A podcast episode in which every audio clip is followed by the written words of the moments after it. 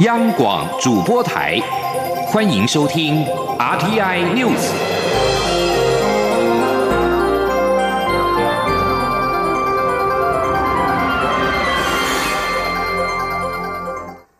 各位好，我是主播王玉伟，欢迎收听这节央广主播台提供给您的 RTI News。今天是二零一九年七月一号，新闻首先带您关注。美国总统川普和北韩领导人金正恩三十号下午在南北韩之间的非军事区展开历史性的会晤。川普表示，他和金正恩都同意恢复已经陷入僵局的核子谈判。川普表示，来自美国和北韩的小组将在未来两到三个星期开始开会，推动陷入僵局的核子会谈，目的让北韩放弃他们的核子武器。金正恩则表示，川普表达了意愿，要努力迈向新未来。他和川普很棒的关系，将能够使得这两个长期宿敌跨越障碍。川普表示，将由国务卿蓬佩奥为首，数周内与北韩进行磋商，积极推动朝鲜半岛的和平进程。川金三会备受国际瞩目，不过这场会面的实质意义是否大于政治公关效果，目前各方看法不一。美国麻省理工学院政治学副教授纳兰指出，川金三会若是能够为往后展开有效的工作会谈铺路，那么这一场实境秀就值回票价；否则，我们在未来的十五个月将持续观赏类似的表演。美国将在明年的十一月举行总统大选。而前总统奥巴马时代在国务院参与处理北韩事务的大长敏太郎，则是认为川金三会不过是暂时性的动能爆发。他认为美国和北韩处于一种电极器外交的状态，不时借由输入能量维持生命，但是从不治疗根本疾病。而在美中的贸易谈判方面。美国与中国在 G20 峰会之后重启贸易谈判。白宫经济顾问科德洛三十号表示，更多美国企业可能取得美国商务部发出的暂时性许可，得以销售产品给中国电信设备大厂华为。G20 大阪峰会场边，川习会后，美中双方同意贸易休兵，而且美国总统川普承诺暂时不会对中国进口商品加征新的关税。川普还表示，美国企业可以将没有很严重国安问题的设备卖给华为。科德洛三十号接受电视节目访问时说，华为仍在美国的实体清单里面，但是商务部将在销售产品普遍可以取得的情况之下，暂时一些准许一些暂时性的额外许可。而在中国方面，则是在三十号公布了新版外资准入负面清单，清单条目由四十八条减至四十条。自贸试验区外资准入负面清单条目，则是由四十五条减至三十七条，从七月三十号起开始施行。未来外资进入船舶代理、城市燃气、电影院、演出经纪机构、增值电信以及游戏探勘开发等限制将进一步放宽或取消。即将焦点转回到国内。针对高雄市长韩国瑜在造势场合批评民进党搞坏台湾的民主，蔡英文总统在三十号表示，这句话其实很多人都不会同意，还说民进党历经威权时代，从在野走向执政，主张民主自由的台湾，这个执政价值不会改变，而且要让民主的民主越来越好。前听记者谢嘉欣的采访报道。蔡总统三十号前往台东跑行程，先是为立法委员刘兆豪梦想计划资助的自行车队加油打气，后来则到卑南乡南清宫参拜。在参拜时，妙方人士说一定要来才会当选，总统则回应：我一定当选，我一定会再回来。在媒体联访时，对于媒体提及高雄市长韩国瑜抨击民进党搞坏台湾民主，总统先是笑了两声，接着说：“这句话其实很多人不会同意。民进党的执政价值就是民主自由，且民主的品质会越来越好。”总统说：“民进党呃是一个民主的政党啊，那我们从创党开始就非常的珍惜呃民主跟自由，因为毕竟我们也。”历经了威权的时代，那民进党的创党的我们这些前辈哦，也是历经困难才让民进党哦可以呃成立跟创立。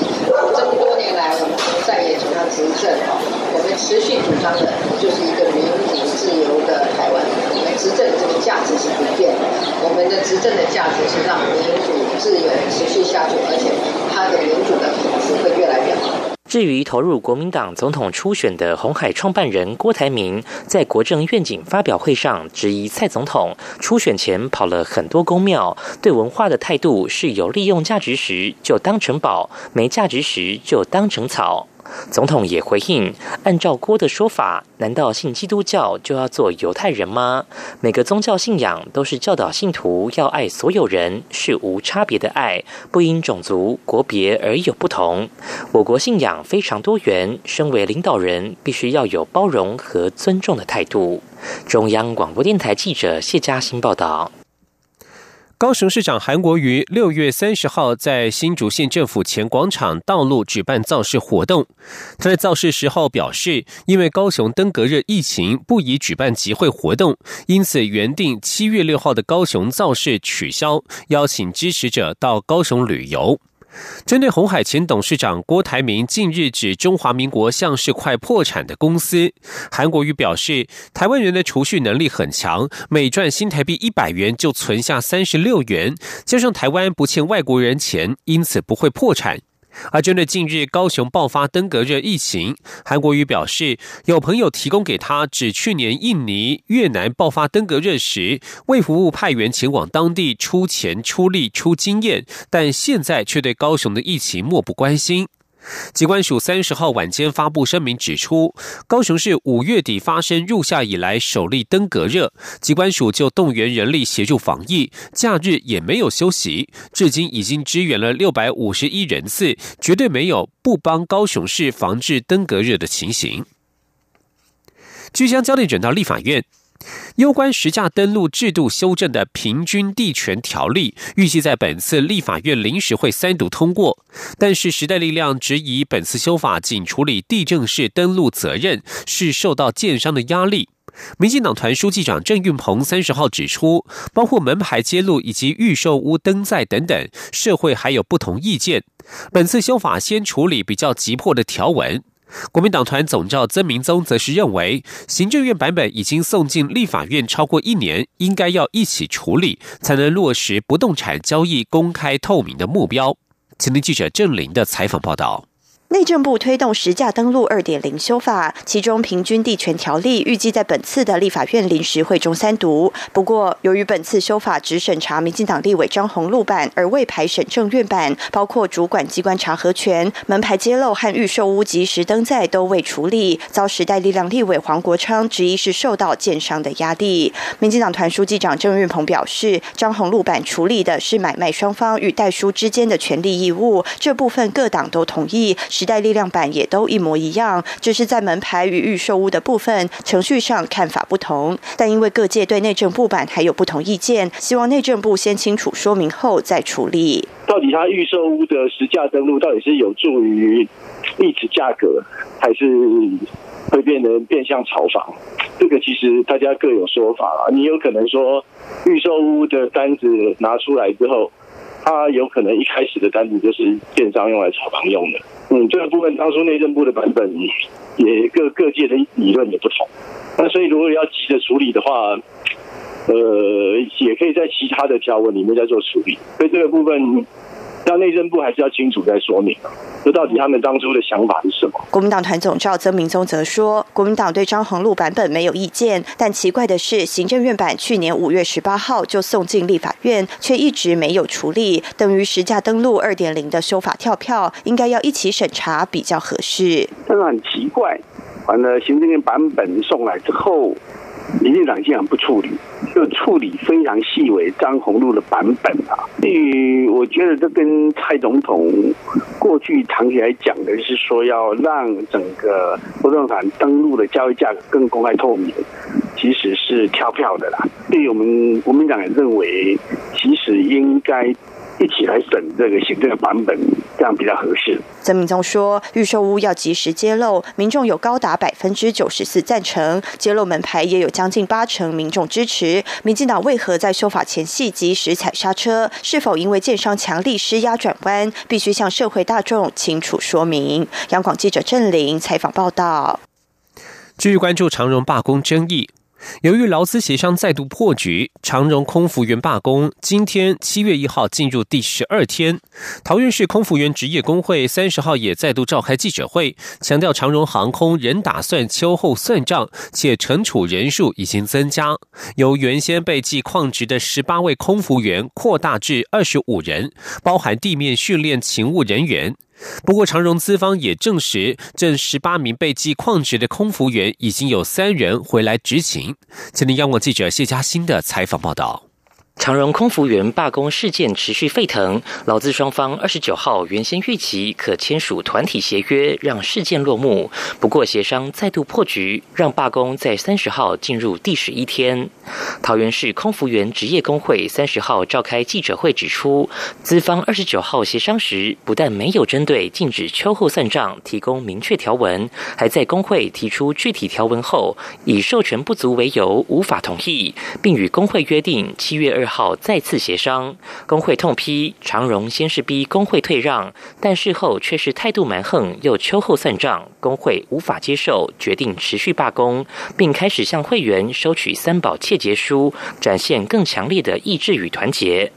针对外传工会为保十八名会员在罢工期间遭记旷职而与资方陷入僵持，工会澄清，这十八人都于当日下午四点罢工行动开始后停止劳务，合法性无虞，资方应恢复会员的权益。且根据工会掌握，除了这十八位空服员外，资方秋后算账人数已增加至二十五人。桃园市空服员职业工会秘书长郑雅玲说：“长荣航空到目。”目前为止，仍然打算秋后算账。我们目前掌握的呃秋后算账的人数，已经从十八人来到二十五人。不只是呃当天在四点之后呃没有去提供勤务的那十八个人，而是在六月二十二号，甚至是当天提供地面勤务的人。工会也提到，长荣航空正在有计划的增加计矿值的会员，制造恐惧，要下参与罢工的个别会员。工会也呼吁被注记收到矿值的会员，要尽速与工会联络。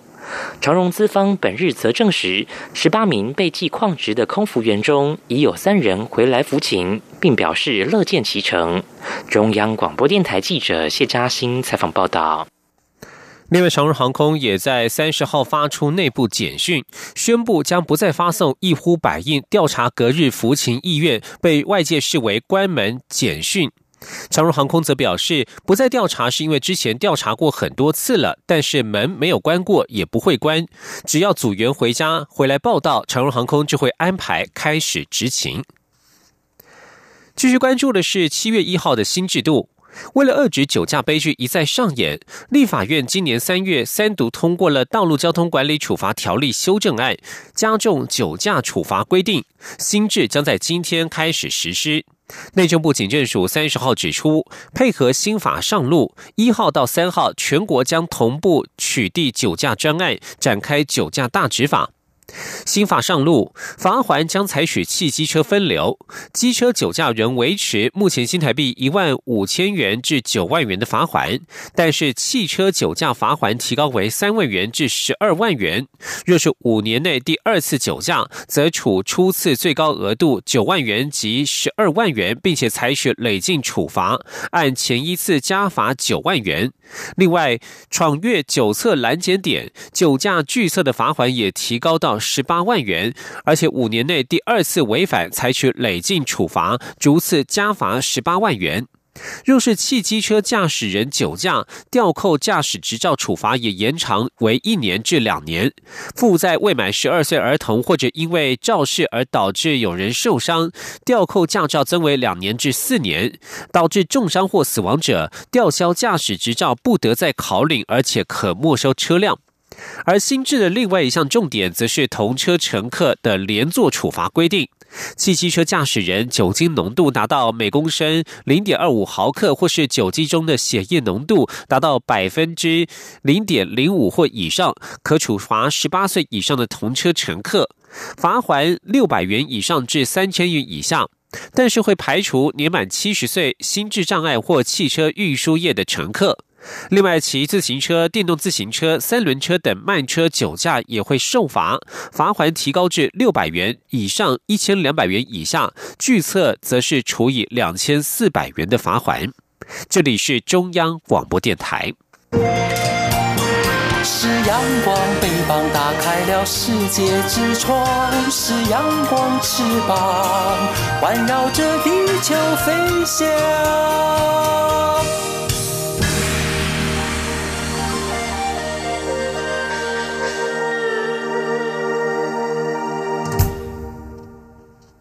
各位好，我是主播王玉伟，欢迎继续收听新闻。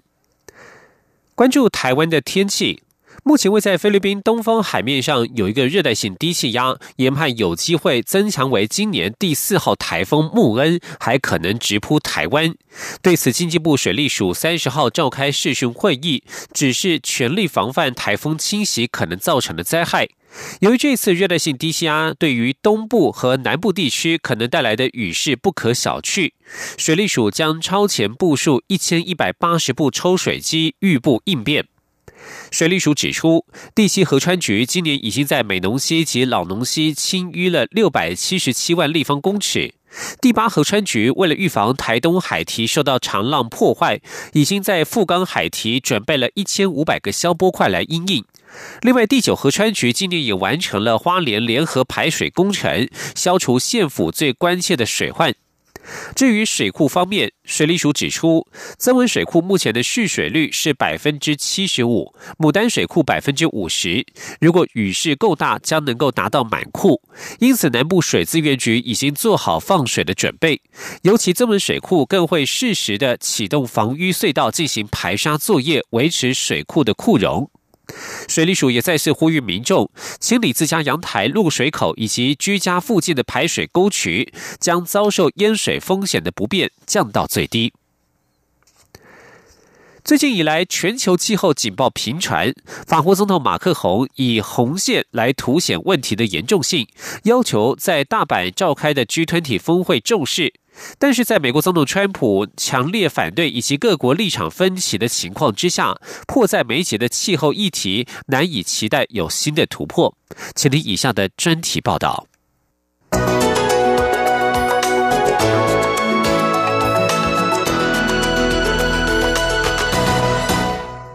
在北半球进入夏天以来，各地气候警报频传，印度各地叠创高温纪录，多次飙破摄氏五十度。截至目前为止，印度今年已经有至少一百三十七人死于热浪之下。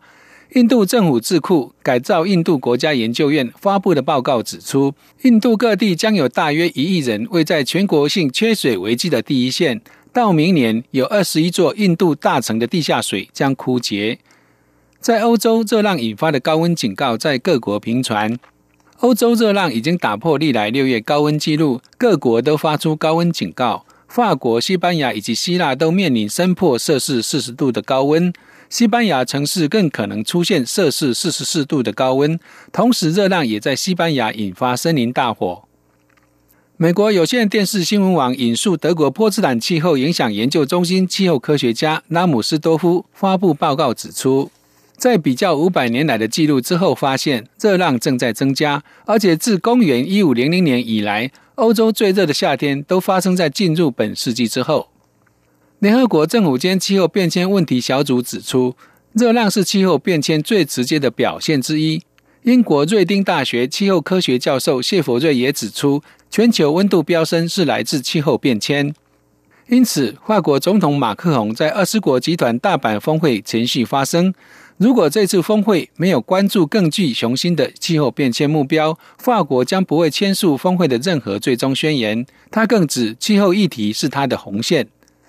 马克龙的忧虑其来有致。二零一八年的热浪和干旱所造成的灾难令人记忆犹新。法国又是二零一五年巴黎气候协定的主要推手。这项由两百个国家签署的气候协定，承诺要将全球气温的升幅限制在不超过工业革命前摄氏两度。这赋予马克宏在应对气候变迁上的使命感。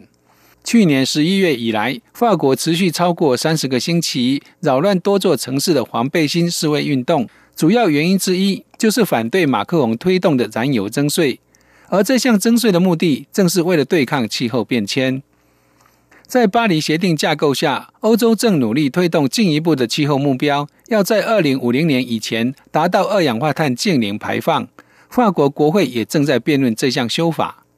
在这次 G 二十峰会推动气候议题的，除了欧洲以外，管理超过三十四兆美元资产、占全球投资资本近一半的投资人团体，已经施压各国政府，尽快对气候变迁采取行动。联合国秘书长古特瑞斯也促请 G 二十各国支持更远大的应对气候变迁目标。然而，各国是否能够在这次峰会上重申对减排的承诺，还有待观察。美国总统川普在二零一七年以全球暖化是个骗局为由，宣布退出巴黎气候协定。而在这次峰会中，美方代表反对就气候变迁做出承诺。甚至传出施压部分国家在气候变迁议题上要软化使用词汇，引发欧洲国家反弹。其次，即便推动减排主力的欧盟，在最近的会议中仍然无法就二零五零年净零排放目标达成一致，主要是因为中欧、东欧国家目前仍高度仰赖燃煤发电，而截至目前，巴黎协定签署国当中只有十六国达标，可见推动此项目标的难度。此外，这次高峰会主办国日本本身就是用煤大户，日本已经因为支持继续使用燃煤发电而备受批评。燃煤发电是造成全球暖化的温室气体排放最大来源之一。气候变迁引发的危机正急剧恶化。联合国极端贫穷与人权问题特别报告员艾斯顿最近发布报告，警告说，气候变迁恐将使过去五十年在全球减贫方面的努力变成白费。而且将形成气候种族隔离，有钱人能够摆脱全球温室效应的最糟糕后果，穷人们却只能承受地球暖化的苦果。何况，仅仅减缓巴黎气候协定设定的摄氏两度升温目标，还不足以挽救已在受苦的数百万人。根据艾斯顿的看法，即使是最不切实际的最佳设想，在二一零零年把升温控制在摄氏一点五度，仍然有许多地区会出现极端气温。将使得贫困人口面临粮食不安全、收入损失和健康状况恶化。在各国立场不一的情况下，气候变迁议题是否能够获得应有的重视以共同应对，前景实在难以令人乐观。以上专题是由编译黄启林撰稿播报，谢谢收听。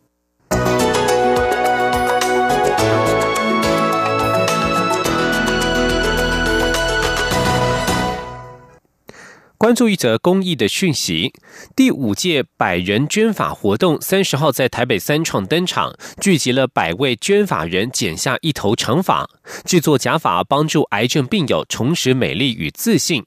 第二度参与活动的十四岁游泳选手徐子燕，曾经为捐发留长发而丧失比赛资格，但是他仍然坚持继续捐发，给予癌友支持与鼓励。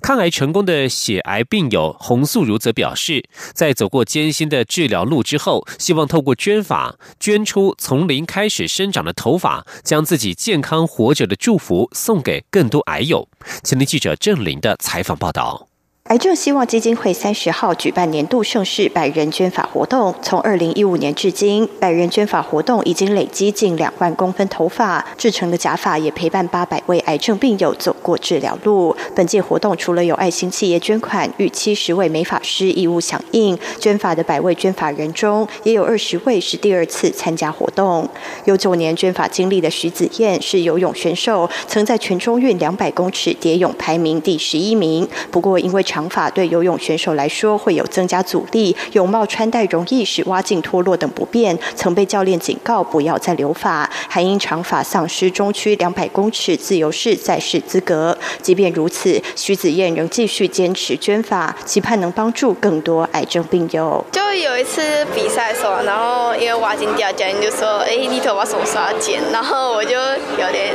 有点就是心情有点不太开心，因为就觉得呃我呃。可是那时候我就觉得说，我应该不可以，因为朋就是看市长还是谁说什么，我我就放弃这个想法。六十一岁的血癌患者洪素如谈起抗癌历程时说，治疗的过程很艰辛、很挫折，也曾因化疗必须剃发感到非常没有自信，所以在他重生之后，选择捐出留了四年多的头发，期盼能让癌症病友重拾自信，面对病情和疗程。自己重生之后，就觉得说。